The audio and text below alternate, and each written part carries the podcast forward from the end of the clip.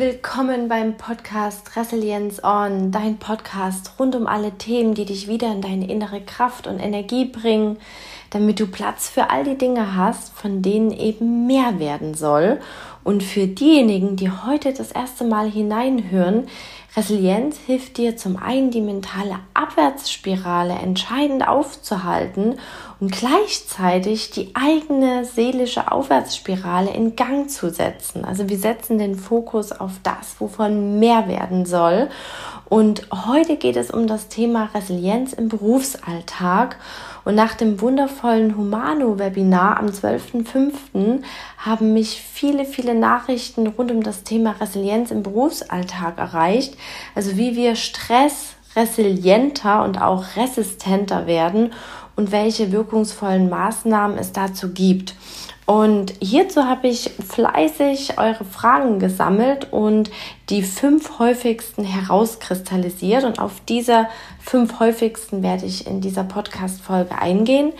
Und ja, Nummer eins, wer kennt es nicht? Ich kenne, kenne das auch von früher in meinem Job. Ich bin mega gestresst. Was kann ich konkret tun? Zweite Frage, was kann Resilienz für mich bewirken? Also was macht das mit mir?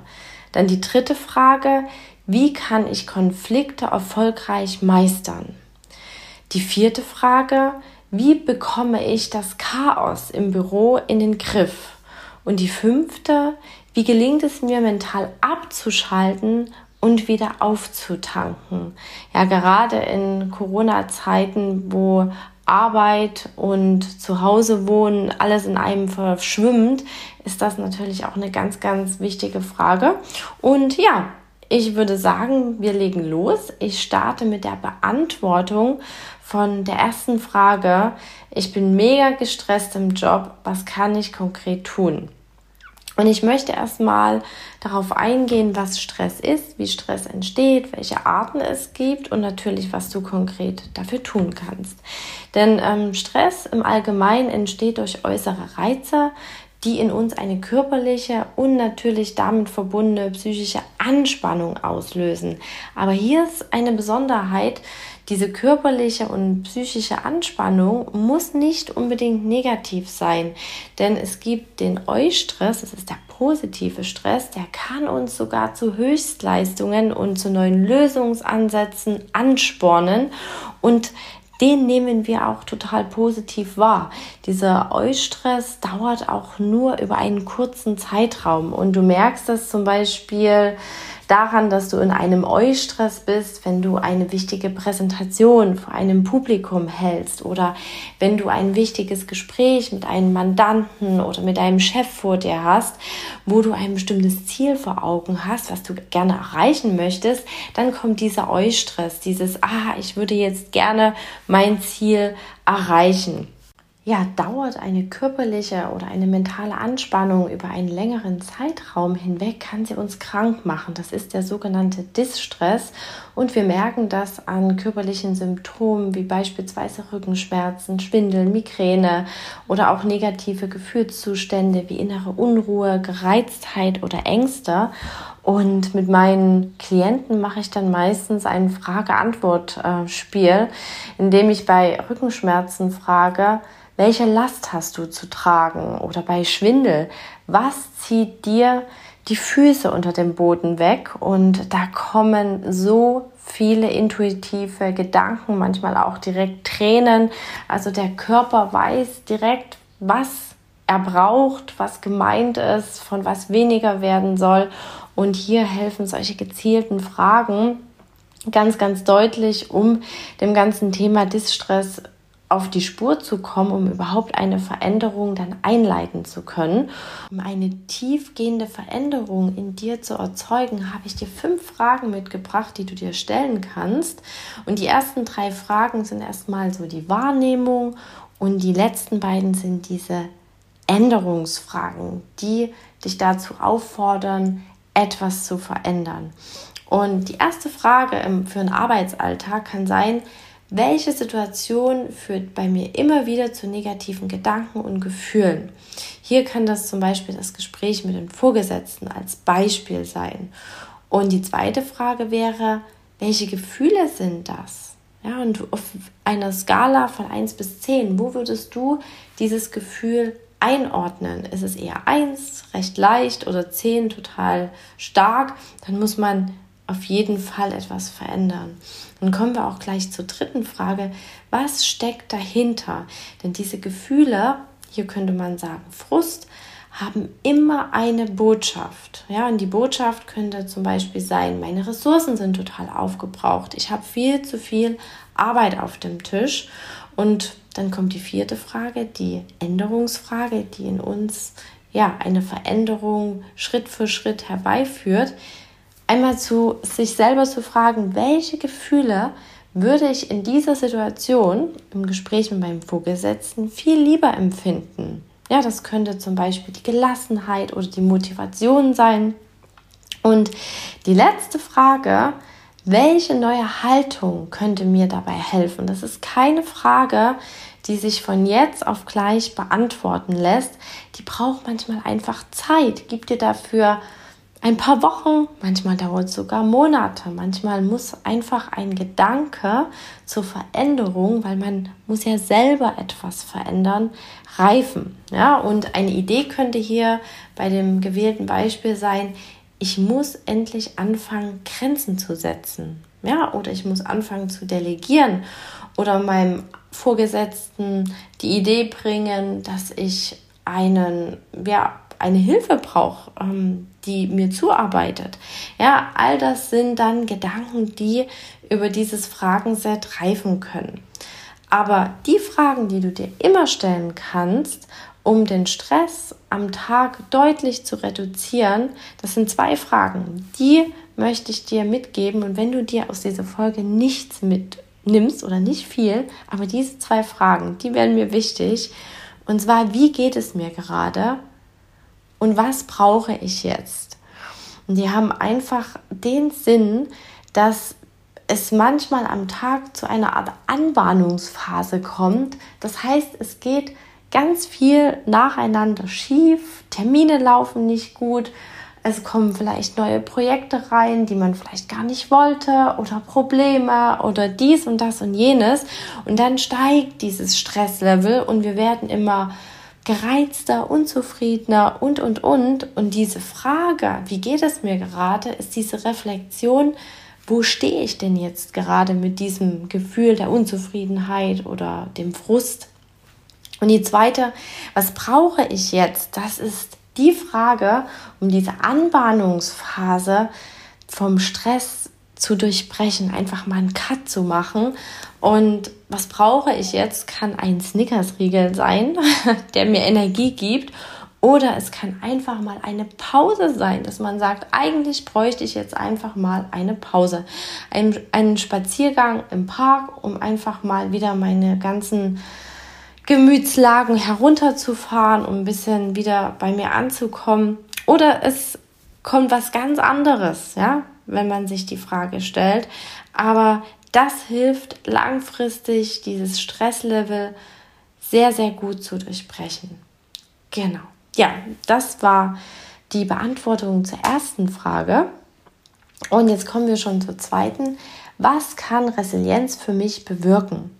Resilienz hat drei Punkte, wo es ansetzt. Zum einen hilft es dir, mit Widrigkeiten des Lebens ressourcenvoll umzugehen und zum anderen auch, das ist das Zweite, daran zu wachsen und auch gestärkt aus diesen Widrigkeiten hervorzugehen, weil du dir neue Fähigkeiten aufbaust, weil du dich auf vielleicht verschütt gegangene Stärken wieder besinnst und diese einsetzt. Und der dritte Punkt, der ist oftmals gar nicht so bekannt, Resilienz hat nämlich so viel mehr zu bieten, außer der Umgang mit Widrigkeiten und Problemen. Denn wahre Resilienz fördert dein gesamtes Wohlbefinden durch die damit verbundenen Gefühle wie Erfüllung, Glück, inneren Frieden, Stärkung deiner mentalen Ressourcen. Das kann hier der eigene Selbstwert sein. Entschlossenheit, Mut, Selbstvertrauen, auch ein realistischer Optimismus. Das sind alles Dinge, die wir dann in guten Zeiten aufbauen und stärken können und wenn es mal nicht so gut läuft, auf die wir dann natürlich viel, viel einfacher zurückgreifen können, als wenn wir diese ja, schönen Sachen erst einmal aufbauen und stärken müssen. Genau. Ja, vereinfacht ausgedrückt hilft dir die Resilienz, deine mentale Abwärtsspirale entscheidend aufzuhalten und gleichzeitig aber auch deine seelische Aufwärtsspirale in Gang zu setzen. Ja, also in guten Zeiten baust du alles aus, was du als Puffer dir aufbauen möchtest und in schlechten Zeiten kannst du dann diese Abwärtsspirale schnell hinter dir lassen und natürlich auch aufgelöst. Das ist natürlich immer sehr wichtig, dass man Widrigkeiten, Probleme, Blockaden gut auflösen kann. Genau. Ja, dann kommen wir schon zum dritten Punkt im Berufsalltag. Wie kann ich Konflikte erfolgreich meistern? Punkt 1 ist Vermeidung. Und hier ist gemeint, vermeide negative Verallgemeinerungen in einem Gespräch wie das geht so nicht. Ja, also konstruktiv bleiben, was geht denn genau so nicht? Ne, bleibe hier auch insgesamt ruhig und falls das Gespräch in eine Richtung geht, die du dir nicht wünschst, weil vielleicht dein Gesprächspartner dich permanent provoziert oder weil ähm, ja Tonalität oder die Worte unter die Gürtellinie gehen, behalte dir das immer vor zu sagen, ich nehme wahr, dass wir auf dieser Ebene nicht weiterkommen, können wir das Gespräch verschieben. Ja, und beim nächsten Termin empfiehlt sich dann, mit einem Mediator weiterzuarbeiten, wenn man schon das Gefühl hat, das geht immer in eine negative Richtung. Der zweite Punkt, wie sich Konflikte erfolgreich meistern lassen, ist aktives Zuhören. Lass deinen Gesprächspartner in jedem Fall ausreden und höre genau zu, ohne dir schon während des Gesprächs eine passende Antwort parat zu legen. Denn das hat auch sehr, sehr viel mit Achtsamkeit zu tun, denn oftmals erwischt man sich selber, dass man gar nicht mehr aktiv zuhört, sondern irgendwie schon nach Antworten, nach Lösungen sucht. Und wenn man wirklich aktiv zuhört, dann ist das zum einen echt anstrengend, aber es öffnet dich zugleich für neue Perspektiven, Ideen oder ganz andere Lösungsansätze. Und ganz eng beieinander ist hier auch das Thema Fragen. Denn wenn du aktiv zuhörst, dann ergeben sich automatisch Fragen, zum Beispiel wenn du neue Ideen zulässt, neue Perspektiven zulässt, dann stell deine Meetingpartner Fragen. Geh hier einfach mit und lass ruhig alle Gegenargumente weg, ähm, denn die verstärken das Problem oder den Widerstand einfach zusätzlich, sondern geh in die Fragen rein. Wie würdest du das lösen?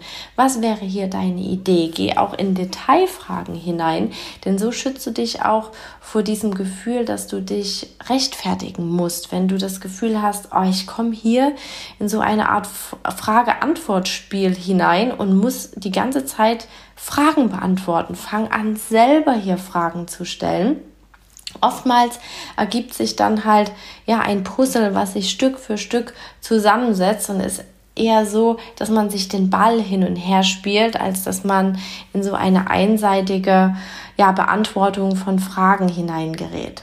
Genau. Und ja, der vorletzte Punkt ist die Wiederholung. Wiederhole am Ende des Gesprächs nochmal alle Kernpunkte, Entscheidungen, die getroffen wurden oder entstandenen To-Dos. Am Ende jedes Meetings sollte das Wer, was, wann feststehen. Denn das ist oftmals der Knackpunkt, dass man groß hin und her redet und am Ende ist nichts festgehalten und im Worst Case zum nächsten Meeting kommt dann auf, ja, ich dachte, du hättest das gemacht oder wer sollte denn das eigentlich machen? Und man ist schnell dann wieder in eine Art, ja, Rechtfertigen oder Konfliktpotenzial drin. Und so kannst du das vermeiden und ganz optimal, auch wenn es im ersten Moment etwas aufwendiger ist, dass man ein Meetingprotokoll zu den ja, Themen einfach verschickt. Dann hat man eine perfekte Gedankenstütze für sich selber, wenn man eigene To-Do hat, aber auch für die Teilnehmer und kann dann natürlich ganz objektiv sagen, hier an dem und dem Datum wurde das und das besprochen und hier sind die To-Dos, die haben wir auf folgende Person aufgeteilt. Dann kann niemand mehr aus seiner Verantwortung heraus. Genau. Und das letzte, das schönste ähm, Thema, was ich dir äh, zu Konflikte erfolgreich meistern mitgeben möchte, ist den Humor. Denn Humor hat die Macht, eine ganz ernsthafte Situation komplett zu entschärfen. Also lass dir und den Teilnehmern einfach Raum für Humor, auch wenn die Zeit vielleicht knapp wird, wenn da irgendwie ein bisschen das Thema aufgelockert wird, lass es zu und du wirst sehen, damit lassen sich äh, Konflikte schön vorbeugen oder Situationen entschärfen. Genau, ich fasse noch mal ganz kurz zusammen, wie sich Konflikte erfolgreich meistern lassen. Einfach die Vermeidung von Verallgemeinerungen, dann das aktive Zuhören, auch wenn das anstrengend ist, Fragen stellen, also selber anfangen, Fragen zu stellen, das öffnet ungemein die Wiederholung von Themen, die besprochen wurden und am Ende Punkt 5 der Humor, der nicht fehlen sollte. Genau. Ja, und jetzt komme ich zu Punkt 4, also zur vierten Frage. Wie bekomme ich das Chaos im Büro in den Griff? Und Chaos als Thema hat insgesamt sehr viel mit dem Resilienzfaktor Impulskontrolle zu tun, denn die Impulskontrolle hilft dir, Aufgaben konzentriert und ohne Ablenkung zu beenden. Und in einem Büroalltag ist das natürlich ungemein schwierig, wenn von rechts und links vielleicht noch ein Kollege kommt mit einer zusätzlichen Frage. Aber es gibt verschiedene Techniken, um in diese Impulskontrolle hineinzukommen. Das erste ist erstmal die eigene Beobachtung, wie man so selbst für sich den Büroalltag gestaltet. Ja, denn oftmals ist es so, dass man sich an den PC setzt, anfangen will, aber einen dann an, einfällt, ach, ich könnte mir vorher noch einen Kaffee holen.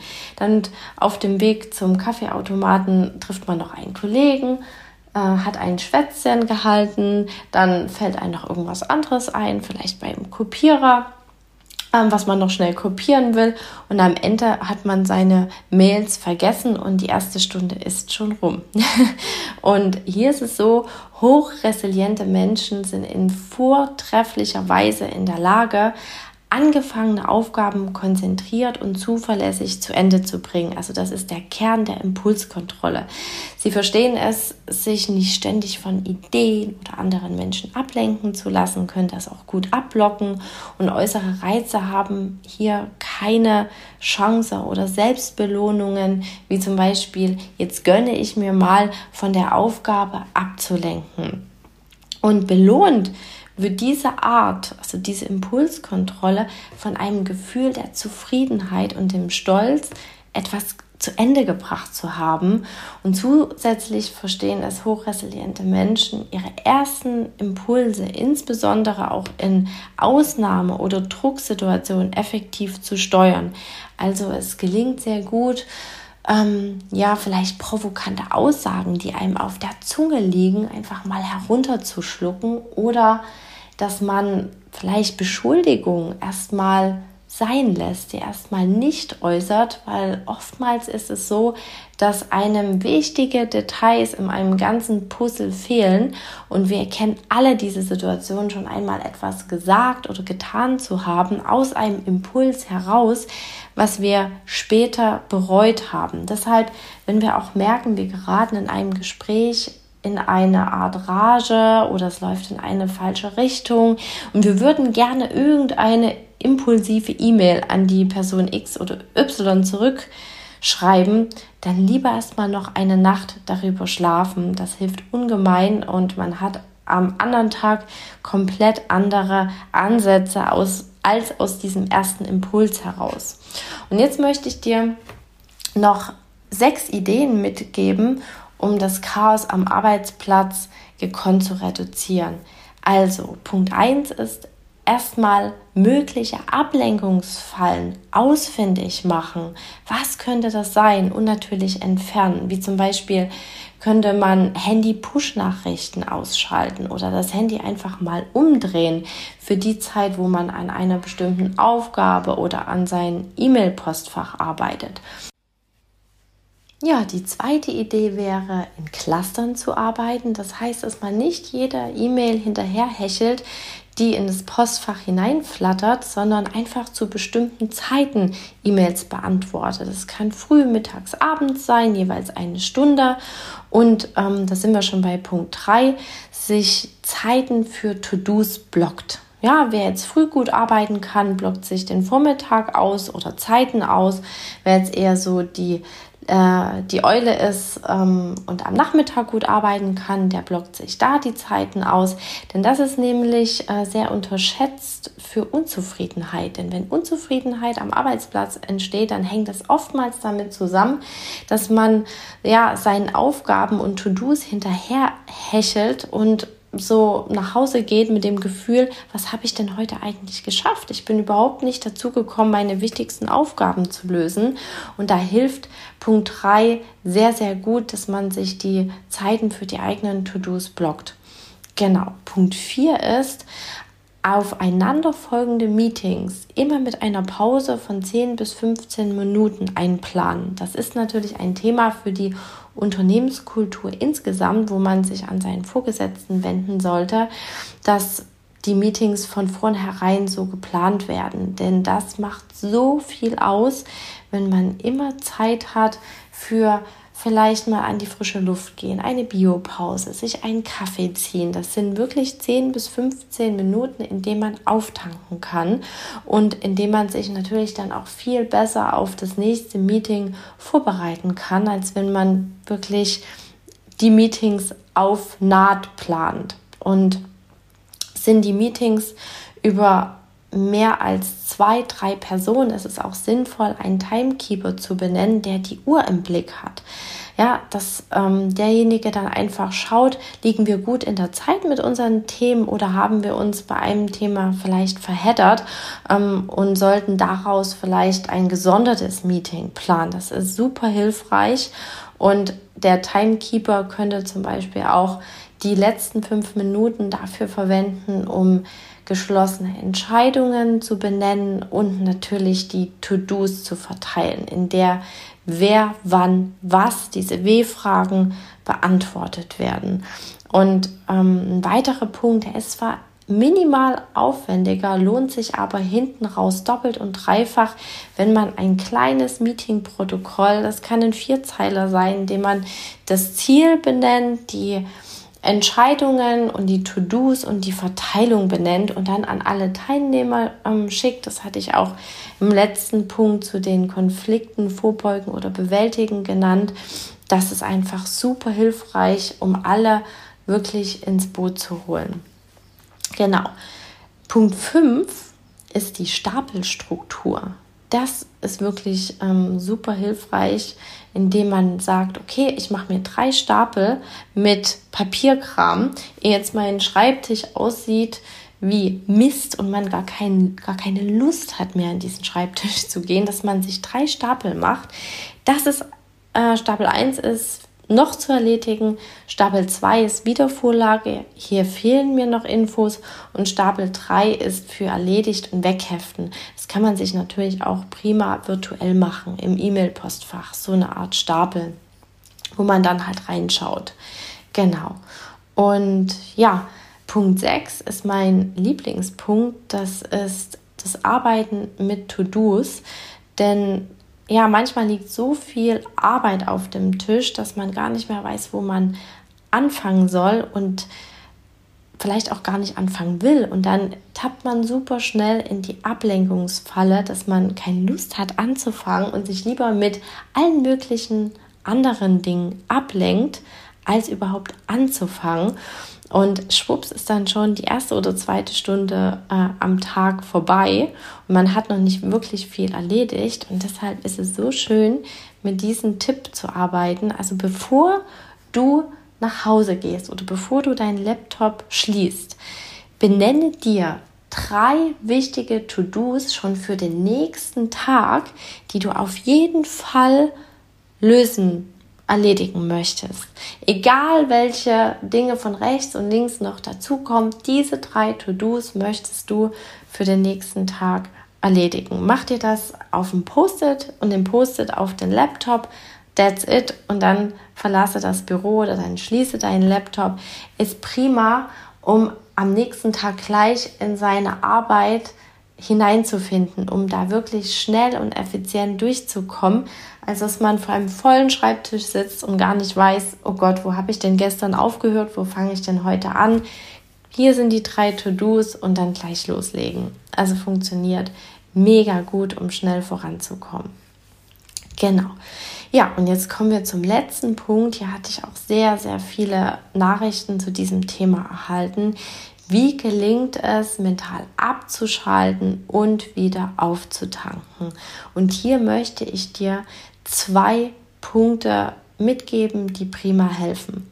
Der erste ist, Finde ein Feierabendritual für dein mentales Abschalten. Denn unser Gehirn liebt nichts mehr als Routinen, weil es wie eine Art Energiesparmodus in unserem Arbeitsalltag ist. Wir müssen keine Entscheidungen mehr treffen, wir führen einfach eine bekannte Routine aus. Und um richtig abzuschalten, ähm, ist es einfach wichtig, dass du zum Beispiel nicht mehr erreichbar bist. Ja, das ist auch ein ganz, ganz wichtiges Thema, um dir so eine Routine aufzubauen und dass du dir hier einfach mal ein A4-Blatt nimmst und dir aufschreibst, was würde dir am Feierabend Freude machen. Ist es zum Beispiel sich mit Freunden treffen? Ist es das Kochen am Abend, ein Spaziergang, Sport, Yoga, ein Musikstück hören? Schreib einfach mal los, was dir einfällt und wenn dieses Blatt voll ist, höre auch nicht auf, bevor dieses Blatt voll ist, dann kreisel dir die Top 3 ein, die du in Angriff nehmen möchtest. Und du kannst dieses komplette A4-Blatt durchgehen. Du kannst auch sagen, okay, das sind meine Top 3, die möchte ich probieren. Und dann teste das einfach für dich aus, was sich gut anfühlt. Und du wirst schon merken, das, was du wirklich brauchst, das wird dann auch deine Routine. Denn es ist halt einfach in Corona-Zeiten sehr, sehr schwer, ähm, wenn man jetzt einen Arbeitsplatz in der Wohnung hat, den Laptop zuzuklappen und dann aufs Sofa und entspannen. Das funktioniert nicht. Uns fehlt oftmals einfach auch der Weg von der Arbeit nach Hause, in dem wir langsam herunterfahren können, in dem wir von den Gedanken wegschweifen können. Und hier hilft zum Beispiel, das mache ich sehr gerne, einfach ein Spaziergang. Ja, es muss nicht lange sein, zehn Minuten Spaziergang an die frische Luft und schon hat man so eine schöne, leichte Routine. Aber wie gesagt, das ist bei jedem anders. Genau.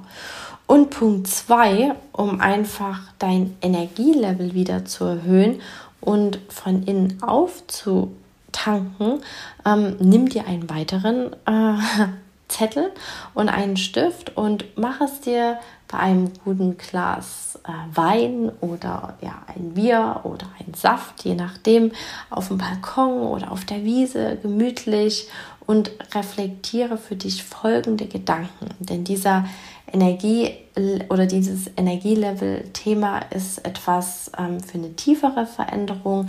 Das ähm, ist nicht so schnell wie eine Routine umsetzbar. Das braucht unter Umständen etwas Zeit. Und jetzt gebe ich dir dafür folgende Fragen mit. Schreib dir auf, worauf bin ich stolz? Oder worauf bin ich stolz in den letzten sechs Monaten?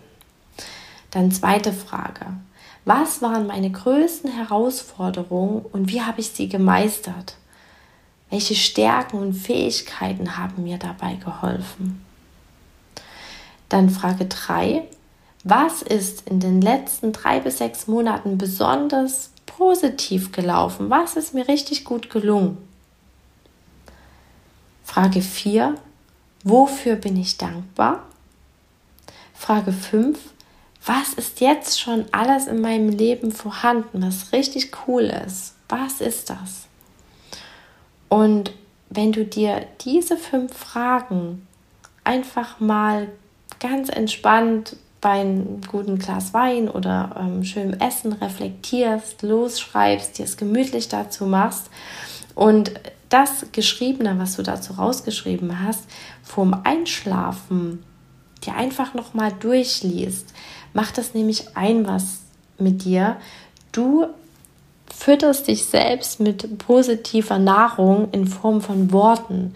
Und gerade vorm Einschlafen ist auch unser Bewusstsein etwas zurückgetreten, das Unterbewusstsein ist stärker im Fokus, kommt stärker hervor und damit fütterst du dein Unterbewusstsein. Du kannst es auch prima dann beim Aufwachen, dir einfach nochmal wiederholen, dir einfach den Zettel schnappen, nochmal durchlesen und ähm, ja, wirklich anfangen, stolz auf dich zu sein, was du alles ähm, geschafft hast, was du alles gemeistert hast. Und damit wirst du so sehr dein Energielevel schon ähm, vom Einschlafen und ähm, beim Aufwachen erhöhen.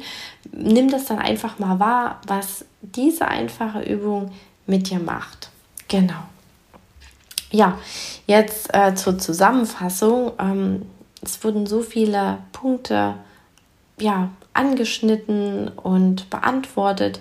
Hör dir das in Ruhe einfach gern nochmal an. Und ähm, was mir aber wichtig ist, was du dir hier mitnimmst, ist halt diese Stressanbahnungsphase, in der ich äh, gleich zum ersten Thema gesprochen habe. Nimm dir auf jeden Fall mit, dass du dir am Tag drei, vier Mal die Fragen stellst, wie geht es mir gerade? Ja, wie ist mein Ist-Zustand? Und was brauche ich denn jetzt am meisten? Ja, diese beiden Fragen. Du wirst sehen, dass du damit ähm, so sehr dein Stresslevel herunterfahren kannst, weil du einfach viel mehr mit dir selber in Kontakt kommst. Genau. Und das Zweite, was ich dir noch mitgeben möchte, ist, baue dir am Tagesende schöne Feierabendroutinen. Ja, auch vielleicht immer mal eine andere Routine, also zwei Routinen in der Woche. Ähm, schau da einfach mal, was sich dafür ähm, ergibt und du wirst sehen, du wirst ähm, so viel schneller herunterfahren können und äh, ja und auftanken können. Ja, und wenn du dich für weitere Methoden interessierst, um im Job schnell wieder in deine Kraft zu finden, schau da gerne auf meiner Website vorbei, www.christinbecker.de. Du kannst auch ähm, so einen Schrägstrich und Resilienzkurs eingeben, dann bist du direkt ähm, auf dem Resilienzcoaching für den Berufsalltag. Und ja, das eignet sich insbesondere für diejenigen, die im Berufsalltag belastende Drucksituationen verlassen und auch nachhaltige Handlungsansätze finden möchten. Und ja, wenn dir zum Beispiel auch eine mentale Stärkung wichtig ist, dann schau dort gerne mal vorbei. Und ja, zusätzlich freue ich mich riesig, wenn du dich, mir auf, dich mit mir auf Instagram connectest unter Christine Becker Coaching und mir ja deine schönste Methode, die du hier für dich mitnehmen konntest, unter dem Post mitteilst, mir deine Gedanken mitteilst und ansonsten für dich ganz lieb gedrückt und Resilience on, deine Christine.